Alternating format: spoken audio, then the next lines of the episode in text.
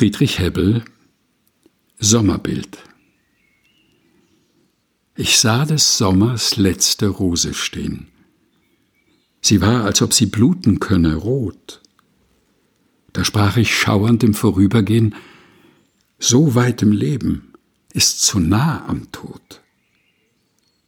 Es regte sich kein Hauch am heißen Tag, nur leise strich ein weißer Schmetterling, doch ob auch kaum die Luft sein Flügelschlag bewegte, sie empfand es und verging. Friedrich Hebbel Sommerbild gelesen von Helga Heinold